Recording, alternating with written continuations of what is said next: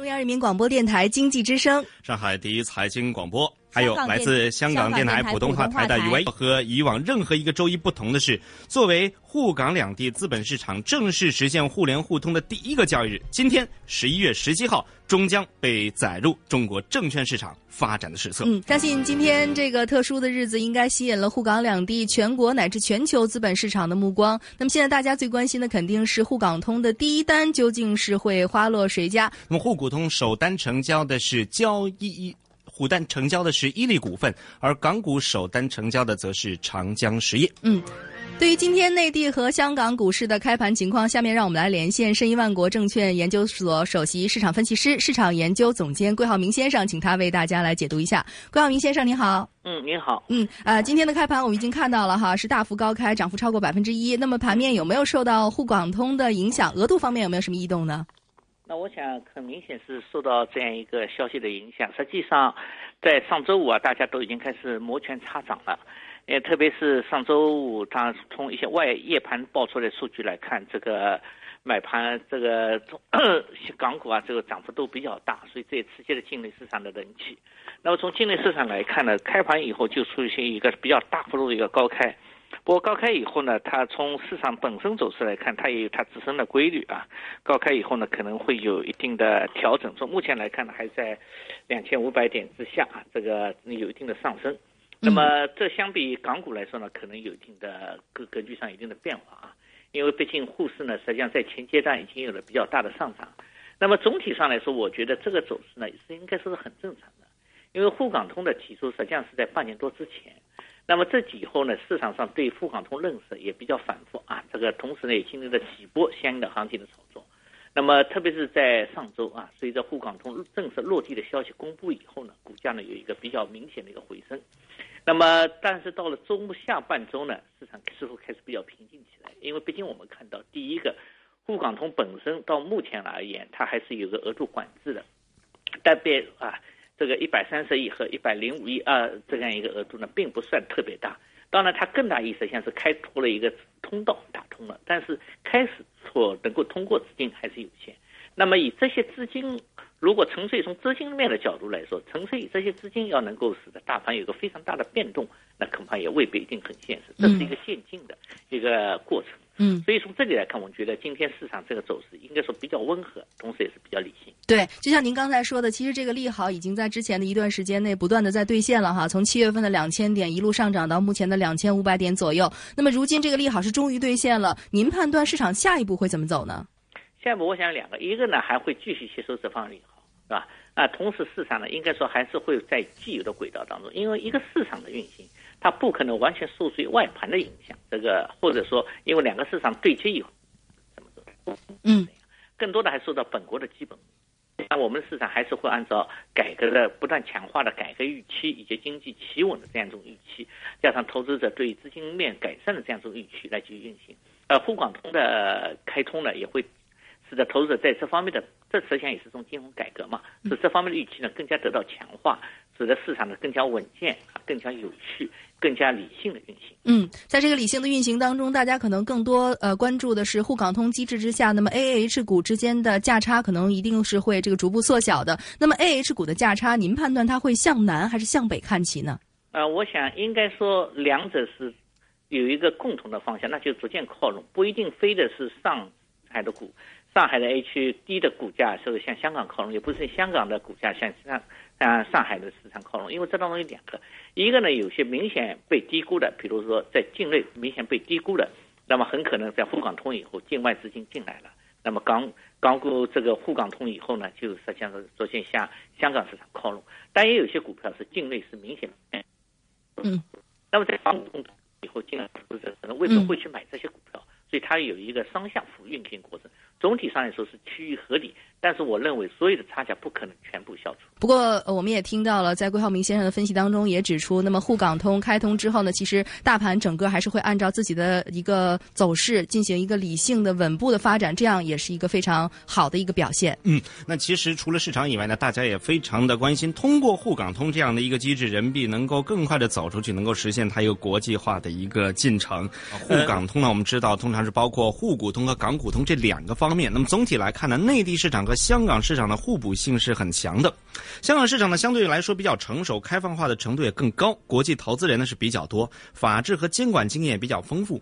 内地呢，则是占据了经济体量大、未来依靠资本市场进行融资的需求大、上市资源丰富，并且内地居民较高的储蓄率，也是存在着巨大的投资理财需求的。因此，沪港通建立起来以后啊，两地市场之间犹如是架起了一座桥梁，彼此之间呢，可以通过互通有无、协同发展，一加一大于二的功效，真正发挥它的作用。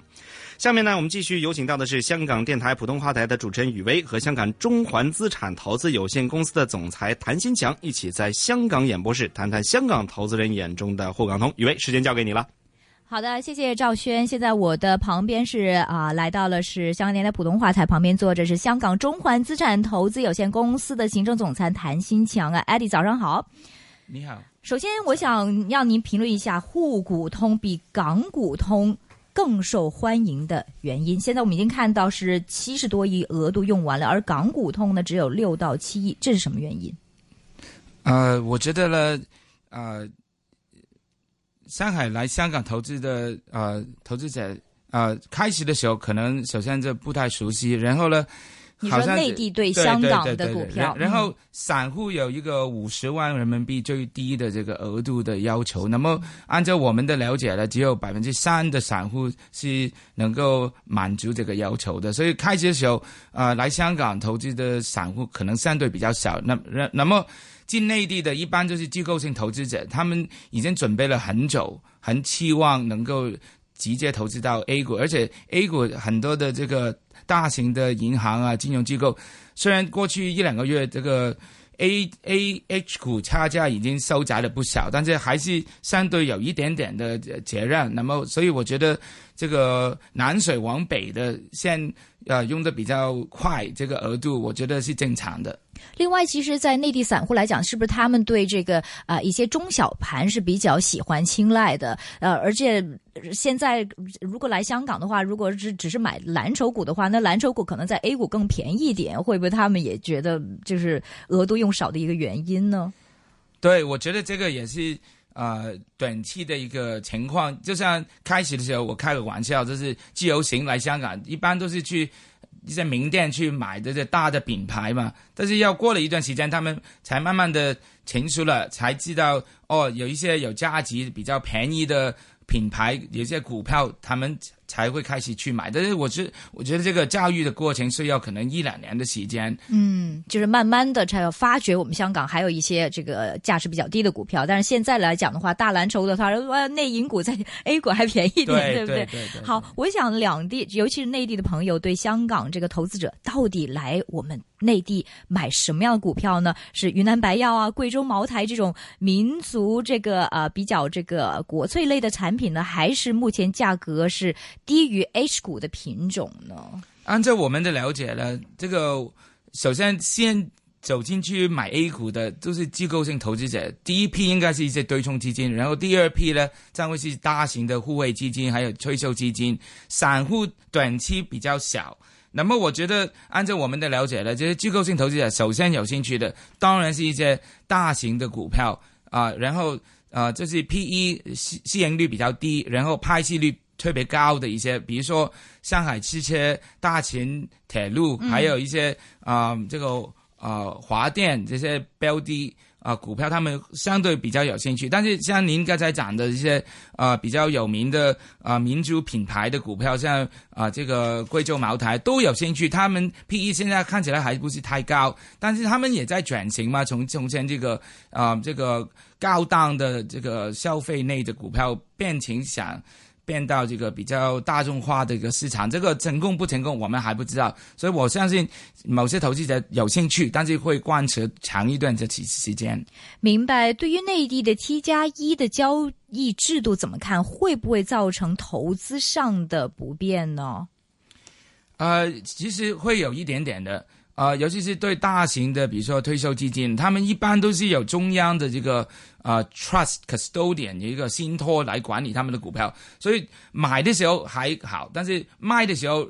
要越先把这个股票啊转到这个啊这个这个 broker 的 account 里边，这个可能听说会有一点麻烦，所以 T 加一我们还需要一段时间来习惯。明白，内地市场有很多的资金是热衷于短线的这个买卖投机的风气呢是比较重一点的。香港市场，你可不可以介绍有什么样的特点呢？香港市场过去也是比较呃投机的气氛比较浓烈，但是过去十几年其实散户的比例已经占很低了，可能就不到两成左右。那么机构性投资者就一般就是看的比较长远一点，比较呃稳定一点。所以现在呃，我觉得香港的市场已经。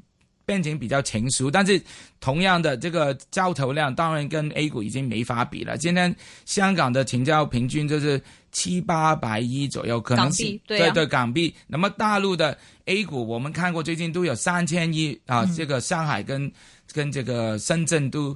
都成交越来越高的啊，嗯，明白。而现在目前这个啊，内地市场的大蓝筹股的市盈率大概七倍左右，创业板的市盈率是大概有七十倍啊。其实香港是不是比较有少的很少的这种情况？将来的变化会是一个什么样的情况？香港确实没有这个结构的差差距那么大。首先，创业板，香港的创业板老实来讲不太成功，所以没人管。那么整个恒指的啊市盈率现在就现在就是大概十一倍左右吧，也不是太昂贵。那么个别的股票现在啊，比如说一些军工啊、环保啊比较当炒的科技股啊，现在的市盈率都有二十倍以上，但是绝对没有像这个内地创业板的七十倍那么高。那么长远呢，我觉得短期可能会有一段嗯。磨合期吧，就是比较兴奋的呃心情，但是长远还是回到基本面。我觉得无论是北水还是南水，还是回到基本面，要看个别公司的情况。我我要啊指出一点，就是过去呃十多年来，其实我们中国无论是 A 股、H 股表现。都不是太好，跟这个，尤其是跟这个 GDP 来讲呢，都是脱钩的，没有关，是相反的。坦白老实来讲，过去二十年，我们中国的 GDP 涨了十六倍，但是我们看看过这个 A 股只有涨了一点五倍，港股恒指不到一倍，然后 H 股只有三成而已。所以我最希望的是长远，这个沪港通能够把这个企业的文化啊，慢慢的改变过来。当当然。短期不太可能，因为这个沪港通的额度只占整个市场的百分之一不到二，加起来过去的 qfi 跟 RQFII 还不到百分之三到四，那么这个没办法完全改变，所以我们还是希望能够啊政府带动这个国企的深化的这个改革。开放，我觉得这个才是未来最有前途的一个状况。今天非常感谢来自香港中环资产投资有限公司总裁是谭新强先生接受我们访问，将以下时间交给市上海。三 D 媒体从平面到立体，从速度到深度，协同旗下新媒体平台矩阵出击。中央人民广播电台经济之声，上海第一财经广播，香港电台普通话台。三地财经媒体强强联手出击，沪港通特别直播，与您一起道通沪港。与您一起道通沪港。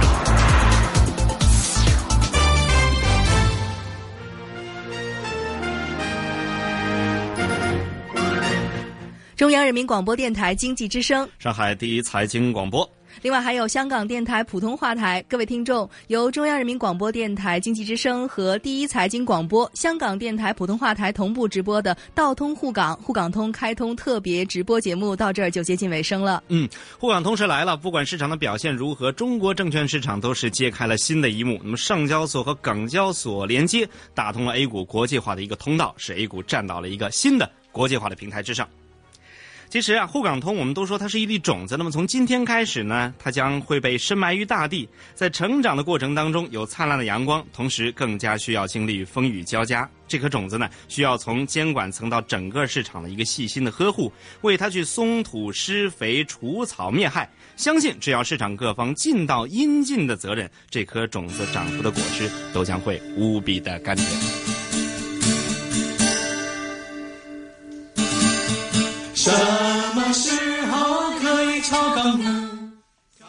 那么，听众朋友，今天的特别直播呢，就到这儿结束了。感谢您的收听，再见，再见，再见。我也想要炒港股，一情快写到吧，不港通就。OK，那么今天的沪港通特备节目就已经接近尾声了。那么在这个。接近六点钟的时候，我们再来回顾一下今天的收市之后的港股表现。那么沪港通的首日通车，港股表现是令人失望的。今早高开二百二十五点之后，随即掉头向下跌，在一众受惠股高位回吐之下，大市午后跌幅进一步加剧，最终以近全日低位收市，报在两万三千七百九十七点，大跌二百九十点。跌幅达到百分之一点二，不但是失守了两万四千点的关口，更一口气是跌穿了十天线，就是大概是两万三千八百一十四点，以及一百天线就是两万三千九百八十八点。内地 A 股一度重上两千五百点关口，但收市微跌百分之零点二，报到两千四百七十四点。另一方面，中资股显著回落，也拖累国企指数下跌二百零七点，跌幅将近百分之二，报在一万零五百五十四点。此前市场憧憬沪港通效应推动之下，港股成交短期有望达到一千亿元。但是今天大市成交未见急速增长，而港股通余额更高达百分之八十三，反应冷淡。总结港股全日成交仅录得八百三十亿元。港交所成为通车受惠股之一，但是今早开始高见一百八十九元，创了今年新高之后。获利回吐盘涌现，午后跌穿了一百八十元的大关，收报在一百七十八块一毛钱，跌出跌了差不多百分之四，成交是高达将近四十四亿元。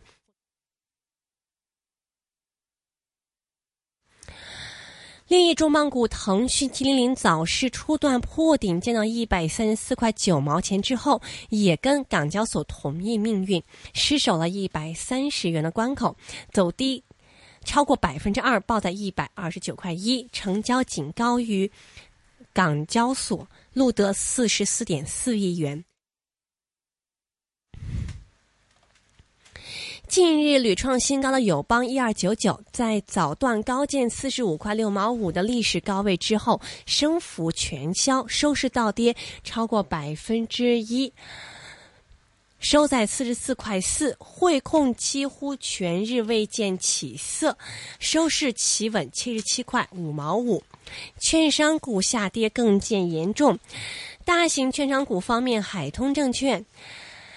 超过五亿元大成交，急跌超过百分之六，收在十三块五毛二。银证重挫超过百分之五，收在六块四毛九。中信证券也走低超过百分之三。第一上海估压强大，急速下跌超过一成，收在一块五毛九，近全日低位收市。除此之外，H 折让股已亦遭到大举抛售。大连港从高位急速下跌超过百分之十二，收在三块零一分，是港股通跌幅最大的股份。依托今早升至六块七毛三，创了超过五十二周新高之后，倒跌超过百分之九，收在五块八毛六。那么这大概是今天港股方面的一些表现。那么我们明天节目会继续回到正常。那么大家欢迎大家继续是锁定每周一到周五下午四点到六点的一线金融网，在沪港通之后，我们还会继续为大家提供最。新进的这一个股市资讯和点评。